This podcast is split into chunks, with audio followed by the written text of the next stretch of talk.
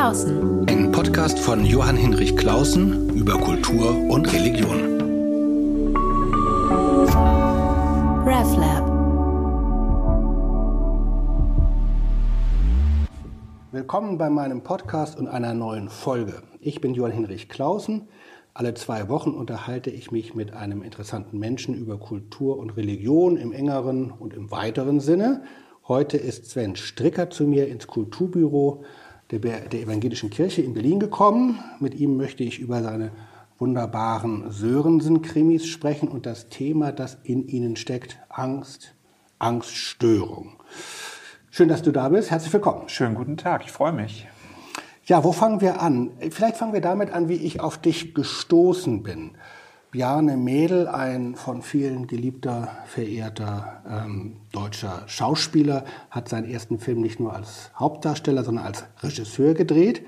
Sörensen hat Angst, eine Kriminalgeschichte aus den Weiten und Tiefen Norddeutschlands, aus denen wir beide kommen, also mhm. Hamburg und so. Oh, Tönning. Tönning, ein bisschen ja. weiter noch ja. Norden, mit einem schönen trockenen Humor, wenn man den da kennt exzellent maulfaulen Dialogen, wie ich finde, und einer doch packenden und am Ende sehr schockierenden Geschichte und vor allem diesem Kommissar, dem Kommissar Sörensen mit einer Angststörung. Vielleicht nur zunächst, äh, wir haben eine ganze Reihe auch Schweizer Zuhörer, die vielleicht das nicht gesehen haben.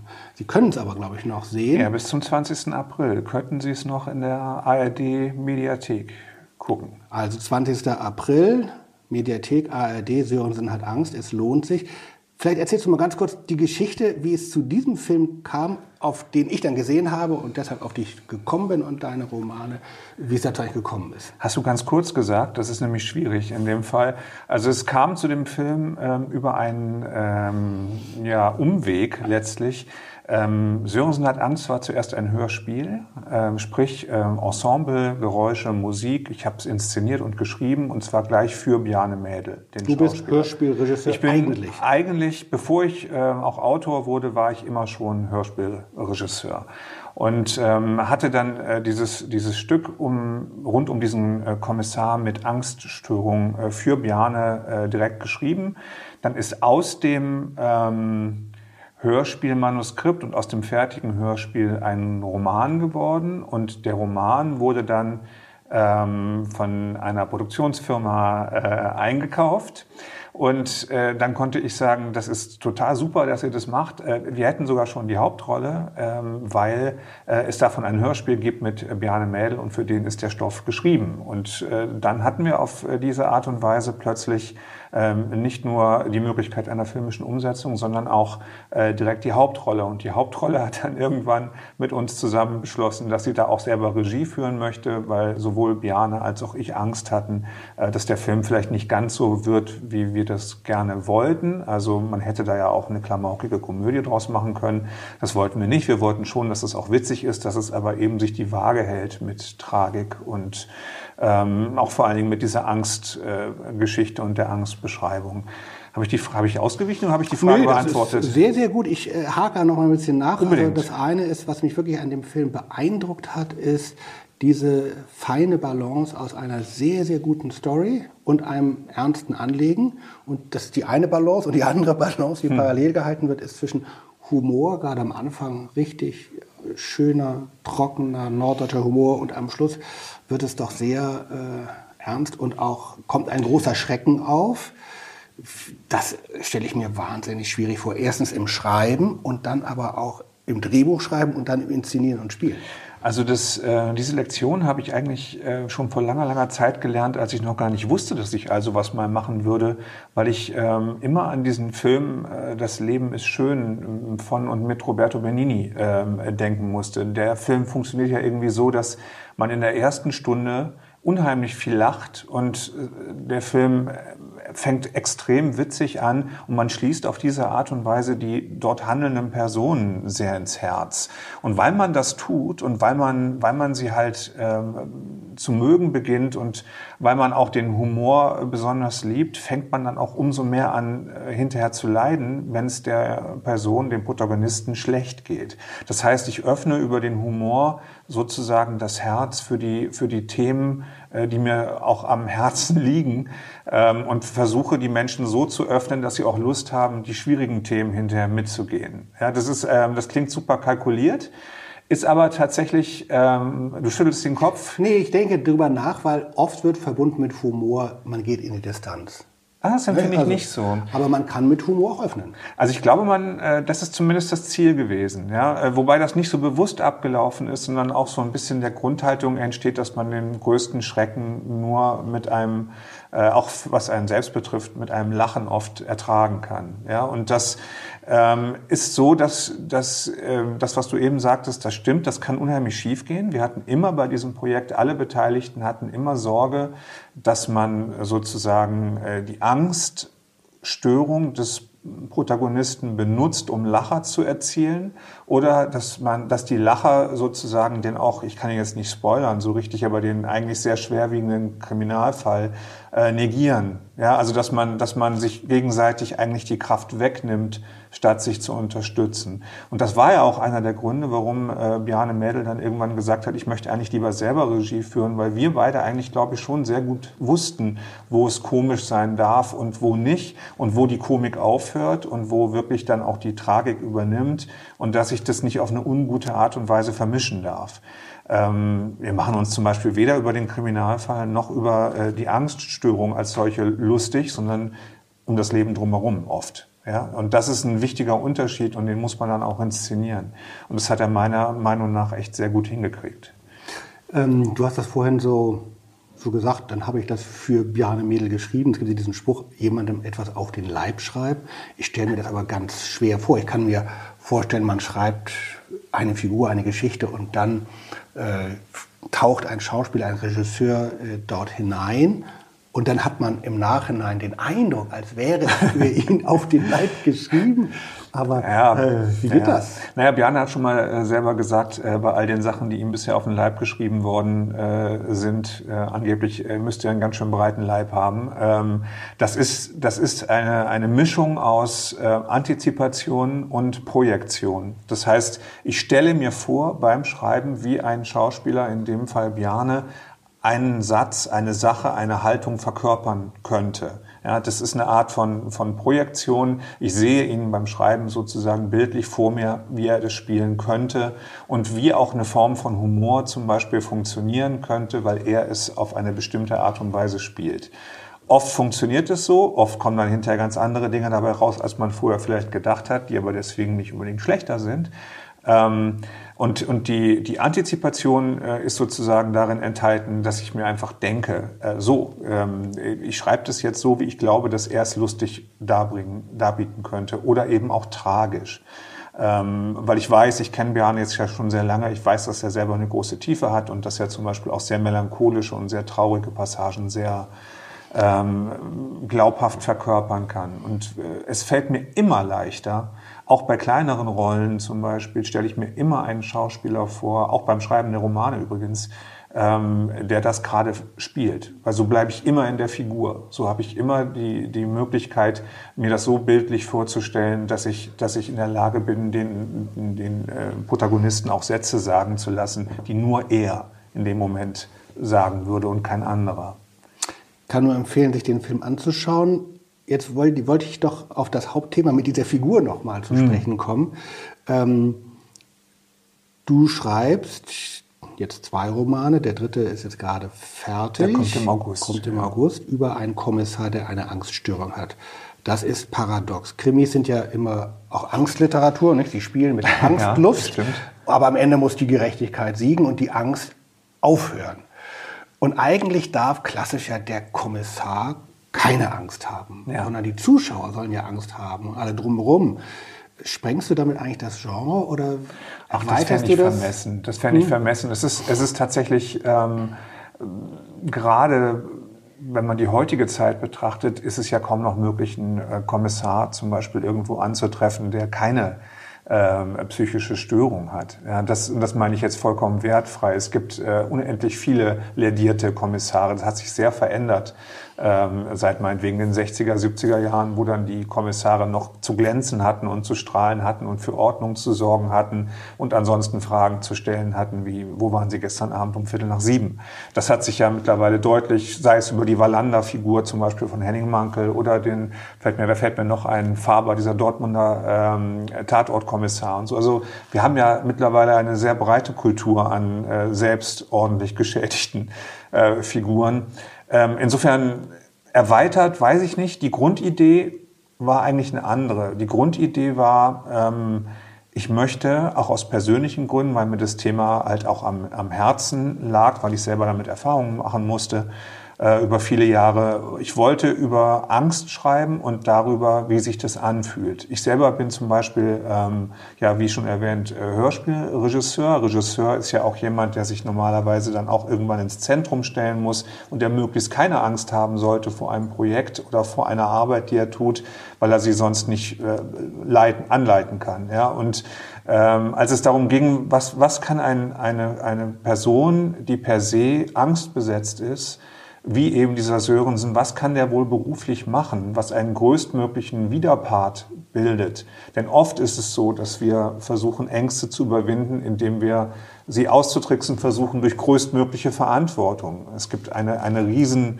Anzahl, ich schweife jetzt gerade etwas ab, aber es gibt eine Riesenanzahl äh, von Führungskräften, äh, die heimliche Angstpatienten sind. Ja? Und überhaupt hat jeder sechste Deutsche innerhalb seines Lebens statistisch gesehen eine Angstepisode, mindestens eine. Ja? Und äh, es ist also eine Volkskrankheit und, und Sörensen sollte also einen Beruf ausführen, ähm, der ihn gleichzeitig mit der Krankheit konfrontiert, in, der, in, in einem Beruf, in dem er auch nicht zu Hause ist wirklich, sondern den er nutzt, um sich darin zu behaupten, um, um sich auch gegen sich selbst und seine Veranlagung zu stemmen. Ähm, und gleichzeitig, das gebe ich gerne zu, sollte es natürlich auch etwas sein, was den Plot vorantreibt. Ja, weil ich gemerkt habe am Anfang, ähm, dass es nicht reicht, einen Zustand zu beschreiben und Angst, eine Angststörung hat oft nicht viel mit, äh, mit Panikattacken zum Beispiel zu tun, sondern es ist im Sörensens Fall eine generalisierte Angststörung, die darauf beruht, dass es ein Dauerzustand ist. Ja? Und ein Dauerzustand des Unwohlseins und, des, und, und, und der Beklemmung und der ähm, Herzverengung und so weiter taugt nicht für eine Geschichte sondern es ist einfach nur ein Zustand. Das heißt, ich brauche eine Geschichte und einen Plot drumherum, der ihn so bewegt, dass sich der Zustand darin verändert, um ihn beschreiben zu können. Also so praktisch bin ich da rangegangen tatsächlich. Ja, das ist, äh, ja. man, das ist äh, wirklich interessant. Ich komme jetzt auf das zweite Buch, Sörensen fängt Feuer. Ja. Ähm, wenn man das liest, ist es wirklich auch ein schön zu lesender Roman. Es macht einfach richtig Spaß, äh, um das mal zwischendurch äh, einzustreuen, ja. ähm, weil es einfach auch so gut erzählt ist und die Dialoge stimmen und trotzdem hat man den Eindruck, da ist äh, was gedacht worden und eben ernsthafte Auseinandersetzung mit dieser Volkskrankheit. Das, ich kenne viele Menschen, auch junge Menschen, Studierende, die äh, ganz massive Angstthemen haben. Gerade in so Schwellensituationen mhm. kommt das auf. Ähm, und dann hat dieser Sörensen, der Kommissar, äh, da auf dem flachen Land in Norddeutschland Angststörung. Und irgendwie kam mir beim Lesen immer dieser alte Psychospruch in den Sinn, da wo die Angst ist, ist, da geht es längs. Und in der Tat muss er immer in diese Situation hineingehen. Ähm, was ich, was mir aufgefallen ist, da wollte ich dich vielleicht mal drauf ansprechen. Mir sind so drei Dinge aufgefallen, wie du das beschreibst. Ja. Das eine ist, dass du ganz stark im Roman, und zwar gar nicht penetrant, aber immer wieder, wenn man so darauf achtet, habe ich jetzt mal beim Lesen gemacht, ähm, wie kommt das Thema eigentlich? Und es kommt erstmal über Körper, körperliche mhm. Symptome. Also ich habe mhm. mal aufgeschrieben, äh, es wird einem weiß vor Augen, abrupte Stimmungswechsel, unruhige Hände, nicht aufstehen können, Geräuschlichtempfindlichkeit, mhm. innere Hitze, Bauchrumoren, Eisberg auf der Brust. Also ähm, es wird jetzt nicht, wie man klischeehaft hätte auch denken können, psychologisiert, sondern du beschreibst diese Angststörung anhand der, ja, der körperlichen Dinge, die, der körperlichen Symptome. Ja, das stimmt. Es ist ja auch ähm, der große Unterschied äh, zu einer ich sage jetzt mal, ich nenne es jetzt mal zu einer handelsüblichen Angst, die wir alle natürlich äh, aus allen möglichen Situationen kennen, die sich dann vielleicht in Nervosität oder in schwitzigen Händen äußert, dass ähm, die Angststörung, also der Moment, wo du nicht mehr die Angst kontrollierst, sondern die Angst dich, sich in körperlichen Manifestationen oft äußert. Das heißt, ähm, dieses sich fremd werden im eigenen Körper und dieses auch äh, sich von seinem eigenen Körper terrorisieren lassen, weil das ist etwas, was ich selber zum Beispiel auch lernen musste, als ich das damals hatte, äh, man, man Seele und oder Geist und Körper in keiner Weise wirklich trennen kann. Ja, das ist ein, ein, ein einziges Mischmasch an äh, möglichen Unruheherden und wenn es dem Geist schlecht geht und wenn der Kopf keinen klaren Gedanken fassen kann und wenn man, wenn man ähm, sozusagen den Fokus verliert auf das, was man eigentlich will und eigentlich tun will, geht es unheimlich schnell einher mit ähm, dem Einknicken des vegetativen Nervensystems. Entzündungen bilden sich im Körper. Der Körper wendet sich gegen einen. Und das ist etwas, was ich damals selber sehr stark erlebt habe und was ähm, viele Angstpatienten auch beschreiben. Ich habe natürlich jetzt dann nicht nur in meine eigene Biografie geguckt, sondern auch mit vielen Leuten geredet, habe auch viele kennengelernt im Laufe der damaligen ähm, Therapie, durch, die ich durchlaufen musste, durfte, konnte. Und ähm, da ist es tatsächlich so, dass es, dass es wirklich die absurdesten Ausprägungen auf den Körper gibt, wenn man eigentlich unter einer solchen Angststörung leidet, die sich nicht eine Sekunde lang wie die übliche Angst anfühlt, die wir so kennen. Es ist eigentlich eine komplette Blockade. Ja. Und würdest du oder bevor man dann so in die Therapie geht und sie durchläuft, wie war das für dich oder für andere, die davon betroffen sind? Hast du das auch als Angst benannt? Oder nur, das, was, da, was da passiert haben. ist, hast Nein, du da nur, weil wir es so lernen. Das ist, äh, das ist eigentlich sowieso etwas, was auch äh, Sörensen einmal im Roman beschreibt. Nur wenn du ganz, ganz viel Glück hast, kommt irgendwann einer zu dir und sagt, passen Sie auf, Sie haben keine seltene Tropenkrankheit und Sie haben nicht andauernd Infektionen und Grippe und sind nicht andauernd äh, bettlägerig und erschöpft, weil Sie ein Virus in sich tragen, sondern Sie haben eine Angststörung. Und das, die macht das mit Ihnen. Da muss man wirklich viel Glück haben. Bei mir hat das, glaube ich, damals drei Jahre oder so gedauert, bis, und ich bin von einem Arzt zum anderen gerannt, weil ich dachte, was ist denn bloß los mit mir? Warum kriege ich keine Luft? Ja, Weil es nicht die normale Angst ist, die ich kenne, wenn Nein. ich in den Keller gehe und dann das aber ganz doll und dauernd, sondern ein anderes. Eben nicht. Es ist ein, das ist das Faszinierende auf eine seltsame Art und Weise, dass das eine, eine, ein Gefühl ist, dass man eigentlich nicht mit der normalen Angst, die wir von Kindheit an kennen, in Verbindung bringen würde. Und ich nenne es auch nur Angst und auch nur Angststörung, weil es ein Begriff ist, der mir beigebracht wurde. Ja, also ich habe ihn so erlernt, weil man es äh, ernennen muss, also, also benennen muss. Es ist aber nicht so, dass sich das so anfühlt. Es fühlt sich eigentlich wesentlich, ähm, ja, also ich nenne es jetzt mal schlicht schwerer an, weil, weil es halt den kompletten Menschen von oben bis unten beeinflusst und beeinträchtigt. Ja, und das, was Angstpatienten auch sehr oft machen, wenn sie auch wissen, dass sie das sind irgendwann, dass sie, dass sie unter einer Angststörung leiden und dass die all diese ganzen Gebrechen verursacht, wir arbeiten in solchen Momenten unheimlich hart daran, dass das keiner merkt, dass es das Gegenüber nicht kapiert. Das alleine erfordert einen solchen Aufwand, nach außen hin zu funktionieren, in irgendeiner Form, äh, dass es einen kaputt macht und fertig macht. Ja. Und ähm, was auch daran liegt, das wird ja auch in den Sörensen-Büchern oft beschrieben und auch im Film, glaube ich, irgendwann mal gesagt, ähm, dass das eigentlich keine wirklich akzeptierte Krankheit ist. Es kommt so langsam, äh, weil es immer mehr Leute gibt, die sich dementsprechend auch äußern und auch sagen, ich habe das. Ich sehe, du guckst skeptisch. Äh, kannst du gleich gerne. Ähm, ich wollte nur kurz den Satz ja, zu Ende. ich habe die Erfahrung gemacht, wenn man, wenn man zum Beispiel sagt, ich kann nicht mehr, ich habe einen Burnout, ähm, ich bin erledigt, da wird sofort genickt und gesagt, du armer Kerl, werd wieder gesund, weil man ja mit einem Burnout vorher wahnsinnig was geleistet haben muss. Das heißt, sie haben ganz viel fürs Bruttosozialprodukt getan, meine Damen und Herren, jetzt können sie sich mal eine Pause nehmen. Ja, jetzt können sie halt nicht mehr. Wenn man aber sagt, ich habe Angst, ich habe eine Angststörung mein, mein Körper und mein Geist verweigern sich der, der Realität der Situation.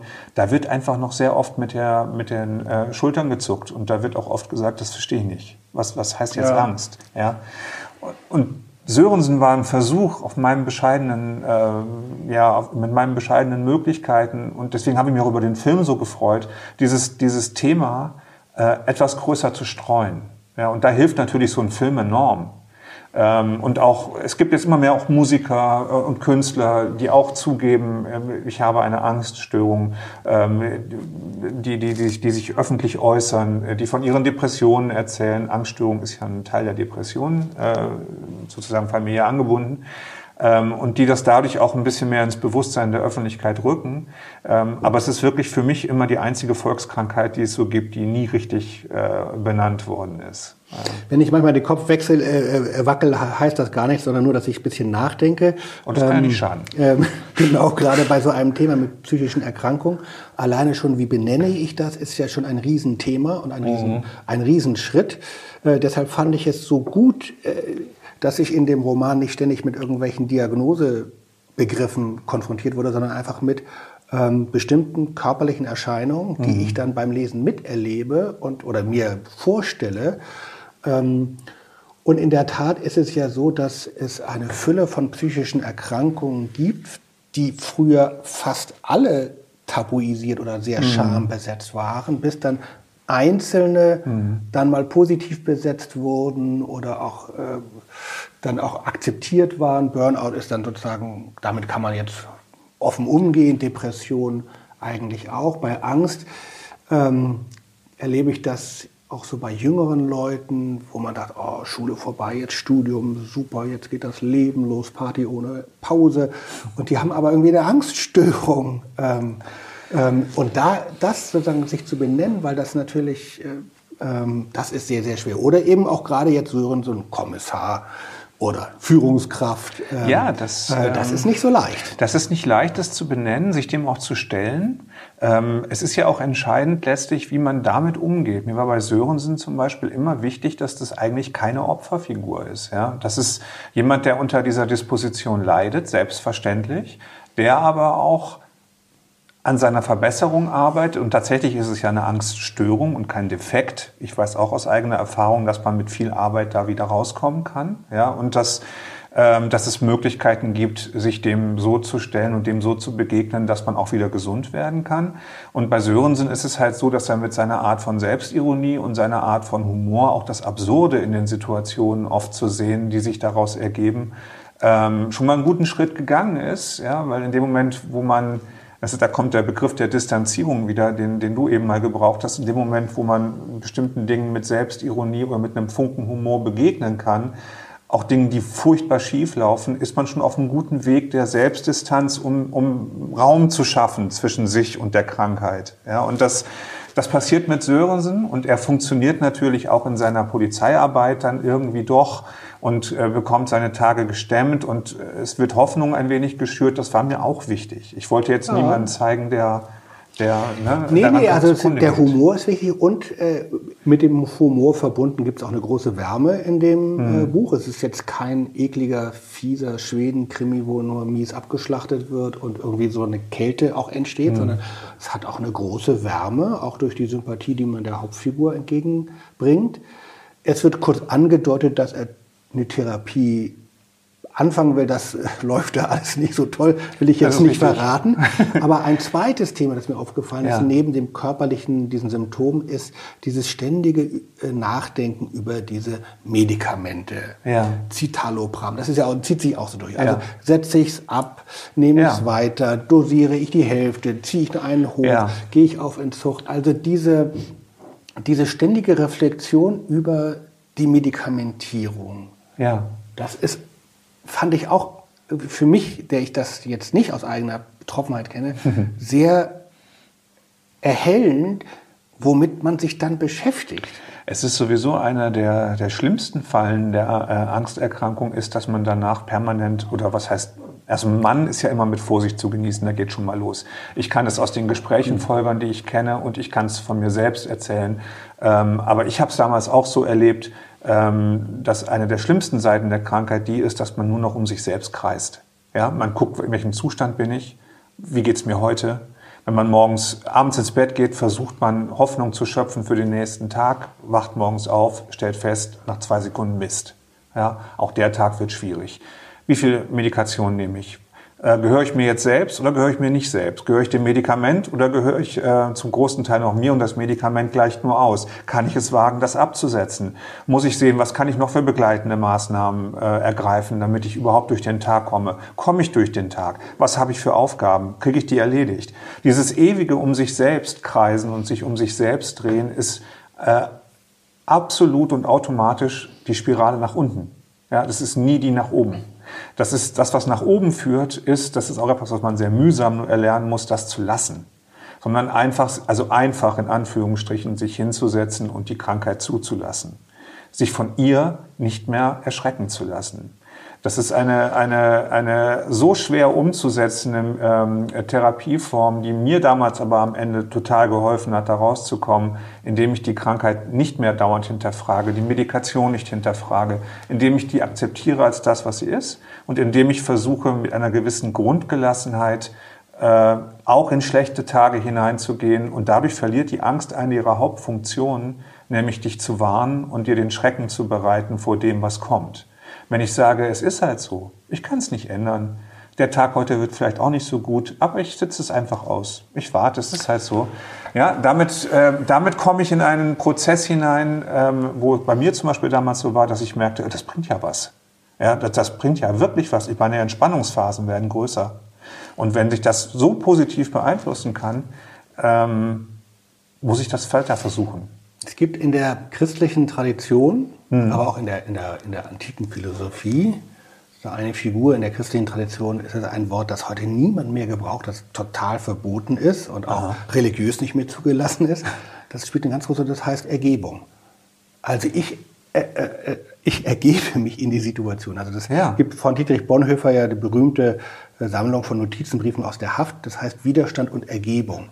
Und man hat immer nur in Erinnerung Widerstand. Aber ganz wichtig ist eben auch dieser zweite Begriff, Ergebung. Das heißt, ich ergebe mich, ich kämpfe da nicht mehr gegen an. Ich ähm, gebe mich dem hin, ich gebe mich auch geschlagen, ich resigniere. Naja, man, also ich finde, man sollte es, wenn ich kurz unterbrechen hm, darf, so. ich finde, man sollte es nicht mit Aufgeben verwechseln. Nee, genau. Das ist ein nee, großer genau, Unterschied. Genau. Ja, ähm, sich ergeben heißt in dem Fall einfach eher auf eine andere Weise zu gewinnen, weil man, weil man den Kampf, den man nicht führen kann, weil der, der Kampf in dem Fall, in dem speziellen Fall, ist eigentlich, ich kämpfe gegen etwas an, was ich damit beschleunige und verschlechtere. Ja, genau. ja? Wenn ich das nicht, wenn ich das äh, in dem Moment äh, habe ich keine Siegchance. Wenn ich mich aber ergebe und mich zurücklehne, dann wird der Feind in dem Moment nicht nur erstaunt sein, sondern auch überflüssig werden. Aber das so glaubhaft vor sich selbst hinzukriegen, überhaupt, dass man sich ergibt, ja, äh, und dass man, dass man sagt, okay, so ist halt mein Tag, das gehört zu mir, das ist mein Wesen jetzt, ich habe das halt. Oh, mal gucken, ich mache mir mal einen Tee, das kriege ich schon hin. Ja, ähm, ja. Das, das ist das Schwierige äh, und nicht nur so zu tun, als ob in der Hoffnung, dass dann der Mensch, der Körper, die Seele darauf reagiert, sondern man muss es wirklich tun. Man muss wirklich ähm, sich ergeben. Warum ist das jetzt ein verpönter Begriff?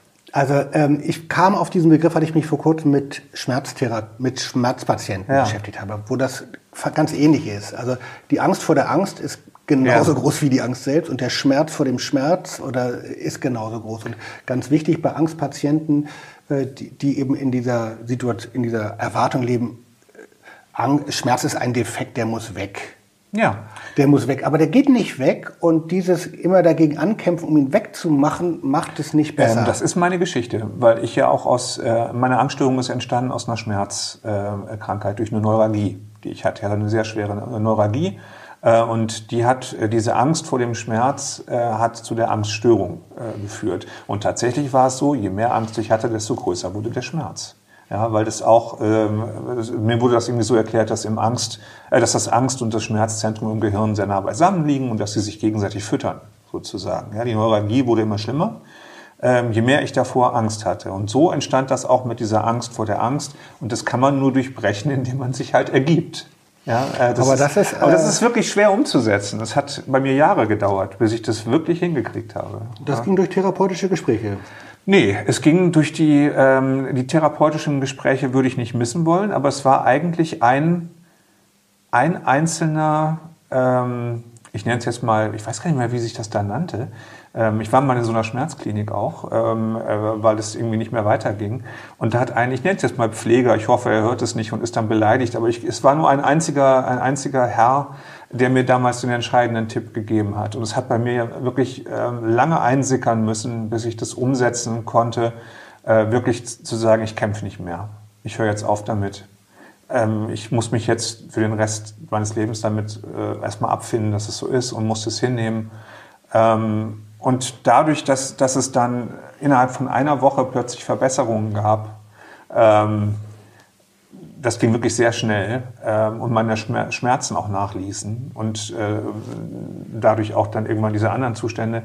Dadurch habe ich gemerkt, ich kann selber was verändern. Ja, genauso wie man sich selbst als Mensch auch immer tiefer reinreiten kann in, in Zustände, kann man sich auf eine gewisse Art und Weise, wenn es zumindest auch psychische Dinge oft sind, die ja mit Schmerz dann korrelieren, äh, kann man sich auch sehr helfen, selbst.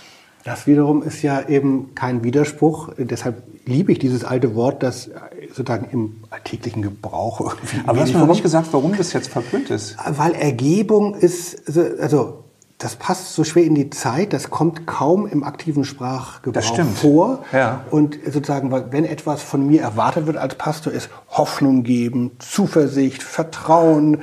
Wenn ich mir alle, ja, stell dir mal vor, du gehst dahin und sagst, ach komm, gib auf. Genau. Das ja, aber wenn ich alle, wenn ich sozusagen neuere Kirchenlieder mir angucke, da geht's immer vertraut den neuen Wegen, geht immer fröhlich weiter.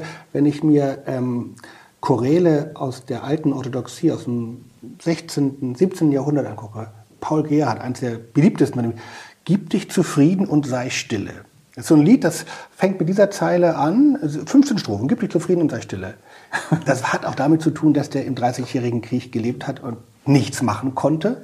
Deshalb ist Ergebung eine Reaktion darauf, ich kann jetzt keinen Fortschritt herbeiführen, aber ich kann mich ergeben, das ist was anderes als aufgeben. Ich komme anders in eine heilsame Selbstwirksamkeit, wenn ich mich aber davon verabschiede, irgendwie sozusagen meine Probleme wegzumachen oder niederzubesiegen, sondern eher mit ihnen zu leben. Ich könnte mir vorstellen, dass es ein umstrittener Begriff ist, weil er halt verleitet, dazu ihn zu äh, fehl zu interpretieren. Ja, man könnte an der Stelle ja auch sagen, ähm, gib auf heißt ordne dich unter. Genau. Oder, oder sei derjenige, der äh, keine Initiative ergreift, sondern sei derjenige, der einfach alles mit sich machen lässt. Aber das ist ja nicht gemeint. Genau. Ja, aber das, äh, ich kann mir vorstellen, dass es deswegen vielleicht ein bisschen widersprüchlich scheint. Ähm, aber in dem Fall zumindest und auch in dem, was du gerade geschildert hast, was ich sehr schön äh, finde, würde ich sagen, der erste Schritt zur Besserung ist, ähm, sich zu ergeben äh, seiner Krankheit und, und zu sagen, dann mach halt, ja, dann, dann, aber du dominierst mich jetzt nicht, sondern ich lasse es einfach geschehen. Ähm, Soweit ist Sörensen noch nicht in den Geschichten, sonst wären sie auch zu Ende. Nee. Jetzt würde ich aber gerne noch mal äh, auf diesen Gedanken war ich in der Vorbereitung gar nicht gekommen, aber jetzt hat es sich so schön ergeben. äh, der zweite Sörensen-Roman, ich will jetzt nichts spoilern, aber hat viel mit Religion zu tun. Es geht um eine schreckliche äh, Mordserie in einer Sekte, die es da gibt und führt natürlich auf das Thema Religion und Angst. Und das ist natürlich ein riesen Feld. Mhm. Ähm, und das hat mich total gefreut, weil du nicht theologisch schreibst, aber ganz viele Assoziationen bei mir äh, losgingen. Natürlich äh, alleine so ein Satz wie das Wesen der Angst war es, dass sie immer um sich selber kreist. Also dieses um sich selber kreisen ja. ist im Grunde so bei Luther und dann bei Kierkegaard der Begriff Angst sozusagen ein Grundbegriff, ein Grund, Grunddefinition von Sünde. Jetzt nicht im Sinne von moralisch schlecht, sondern eine existenzielle Bestimmung des Menschen. Äh, wo es schlecht läuft, ist, dass der Mensch um sich selber kreist oder Luther sagt, in sich selbst äh, verstrickt und verdreht ist. Und dieses Angstthema, Kierkegaard hat das sozusagen weit ausgeführt, äh, führt eben dazu, dass man, dass es eine Art ist, mit Freiheit umzugehen. Oh ja. Mit Freiheit umzugehen, aber auf eine solche Weise, die eben nicht öffnet, sondern verhängt. Und das kommt dann eigentlich schilderst du ja diese Sekte, also soweit können wir ja schon drüber reden. Nur du hast es ja eh schon alles gespoilert. ich habe nicht gesagt, wer es war. ähm, ähm, dass das natürlich auch eine Reaktion auf Freiheitsmöglichkeiten ja, ist. Ja, absolut. Das war das Thema, was mich daran wirklich ähm, interessiert hat. Ähm, das Buch ist in dem Sinne nicht religionskritisch, sondern ähm, kritisch insofern, was man damit macht, was man damit machen kann. Ja, und ich habe so ein bisschen die Theorie für mich aufgestellt, die ich zumindest in dem Buch versuche auch durchzuziehen, dass so wie Angst eine Art von Gefängnis ist und eine Art von Käfig ist, ähm, in dem man sich auch einrichten kann. Ja, das ist ja etwas, was man auch nicht vergessen darf. Auch das passiert erstaunlicherweise, dass man dann manchmal lieber die Angst nimmt, als das, was man gar nicht kennt. So wie, wie man auch viele andere Dinge, glaube ich, viele andere Einschränkungen, Beschränkungen ähm, zulässt und am liebsten jemanden hat, der einem sagt, wie es geht und wie man es zu machen hat, weil einen die unbegrenzte Freiheit noch mehr beängstigt. Ja, also auch gedankliche unbegrenzte Freiheit, die ja zum Beispiel die Nichtexistenz eines Gottes bedeuten würde, unter Umständen, ähm, hat eine solche, eine solche Angst, ähm, ein, solches Angstpotenzial, weil es uferlos wird. In dem Moment, wo ich mir selber Grenzen setze und in dem Moment, wo ich mir auch Grenzen setzen lasse, wie in dieser Sekte, und mir jemand von außen sagt, du musst das und das und das tun, dann bist du ein guter Mensch und dann hast du sozusagen alles richtig gemacht, um hinterher äh, in den Himmel zu kommen oder, oder äh, sonst wohin. Ähm, in dem Moment äh, ist man auf eine gewisse Art und Weise geschützt auf Kosten dieses Käfigs. Und das ist etwas, was, was mich in der ganzen Geschichte interessiert, weil mir aufgefallen ist, dass eigentlich alle Protagonisten, mit denen ich da äh, handle, in ihrem eigenen Käfig sitzen. Ja, es gibt diese Polizeihauptmeisterin, jetzt ist sie mittlerweile Kriminaloberkommissarin äh, Jennifer äh, Holzenbeck, für die ist der Käfig Kartenbüll, weil sie sich, also der kleine Ort in Nordfriesland, wo das spielt, weil sie sich nie zugetraut hat, da rauszugehen. Ja, sie wünscht sich nichts anderes, als diesen Ort jemals verlassen zu können, aber es scheint wie eine unsichtbare Mauer drumherum gezogen. Sie kommt da nicht raus, weil sie sich nicht traut, weil sie immer neue Gründe hat, äh, da zu bleiben. Bei Sörensen ist es die Angsterkrankung. Bei ähm, Protagonisten dieses Kriminalfalls ist es zum Beispiel diese Sekte, äh, die auch nur existieren kann, weil der Mensch offensichtlich nach, nach Grenzen sucht und nach, nach ähm, Führung sucht, ganz oft. Ja? Und dann kann man die Frage natürlich schon stellen, ist ja nicht der ganze Glauben letztlich sowas in der Art? Das Gefängnis, das ich kenne. Ja. Das wähle ich eben. Aber es gibt ja eine Figur in dem Roman, die hat keine Angst.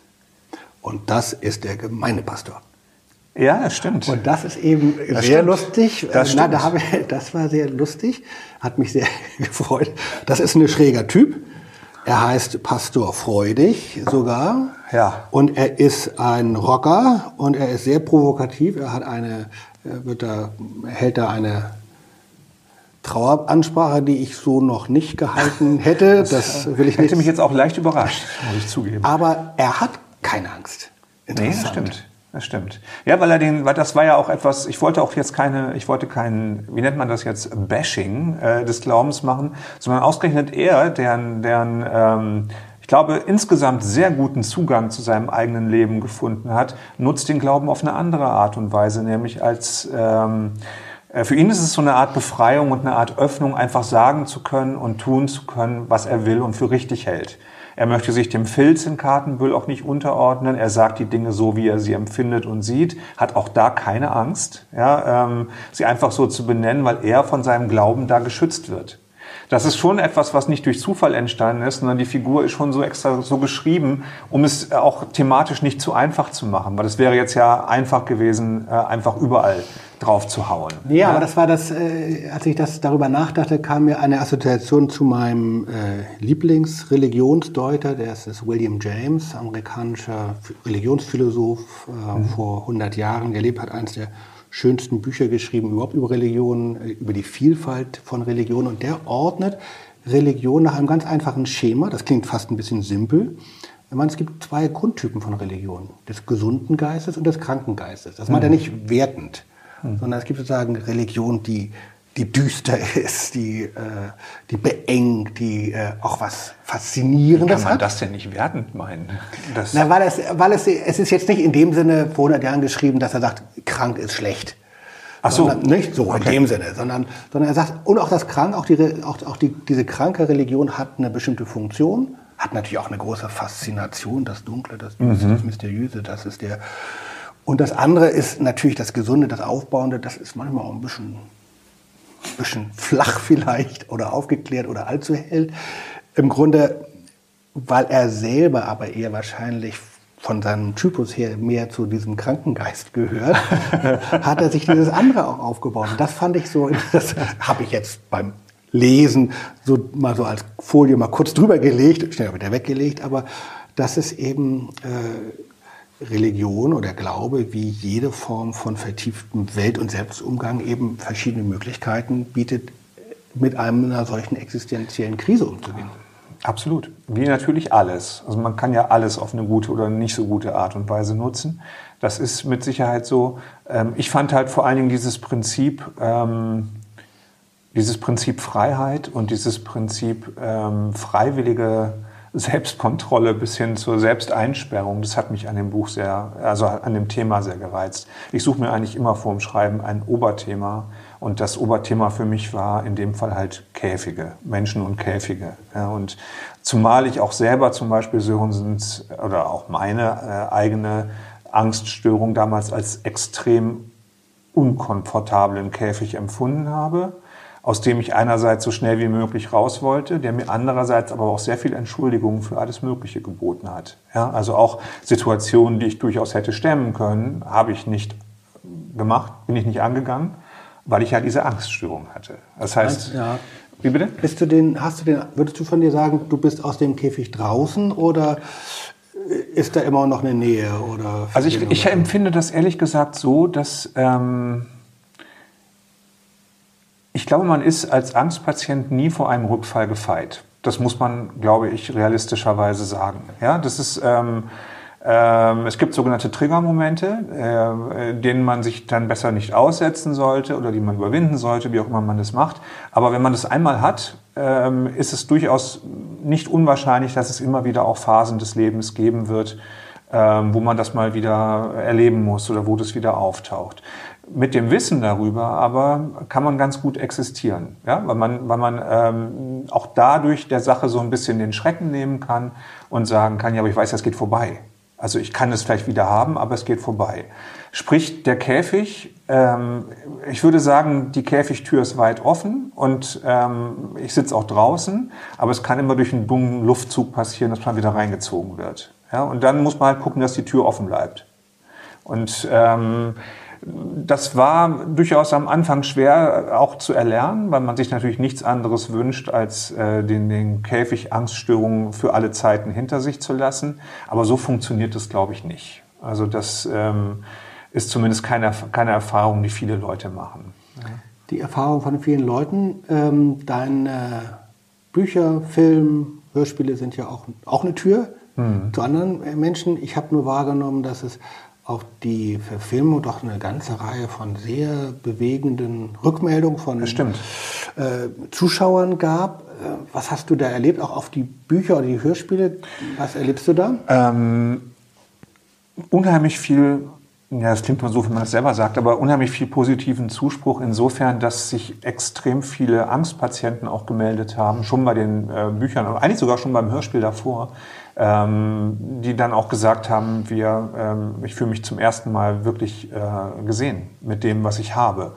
Und die Symptome, die der Biane zum Beispiel im Film ja auch und auch im Hörspiel ganz toll gespielt hat, ähm, die fühlen sich genauso an. Ja, und es ist auch das erste Mal, das habe ich auch oft gehört, dass es mir gelungen ist, über meine Krankheit mal zu lachen.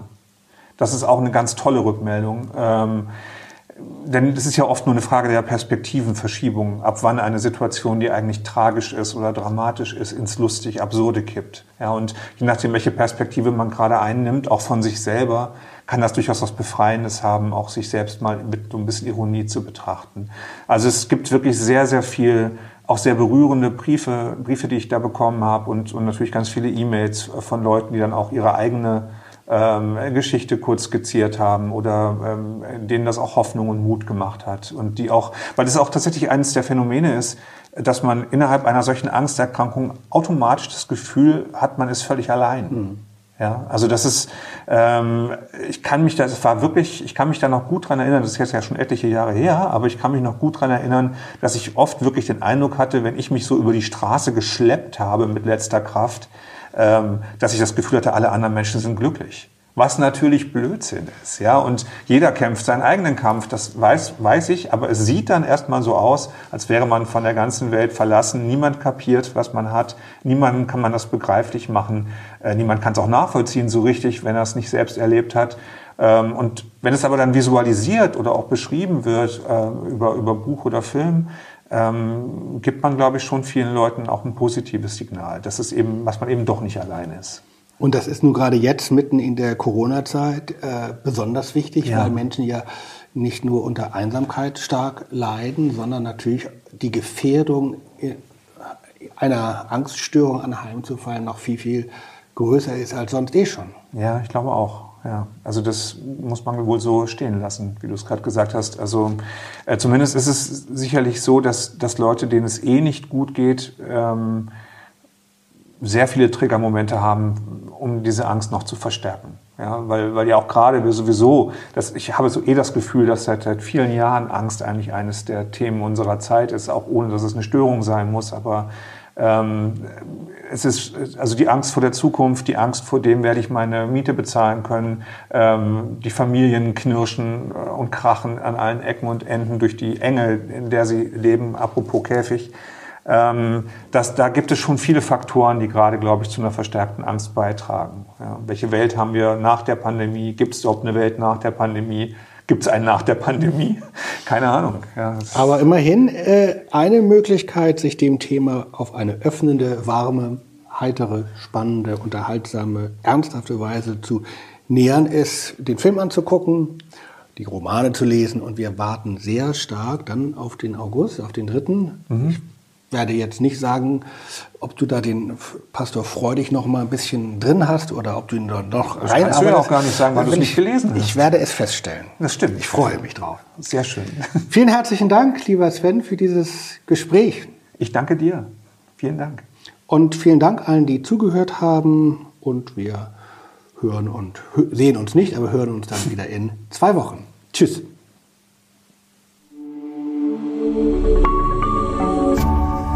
RefLab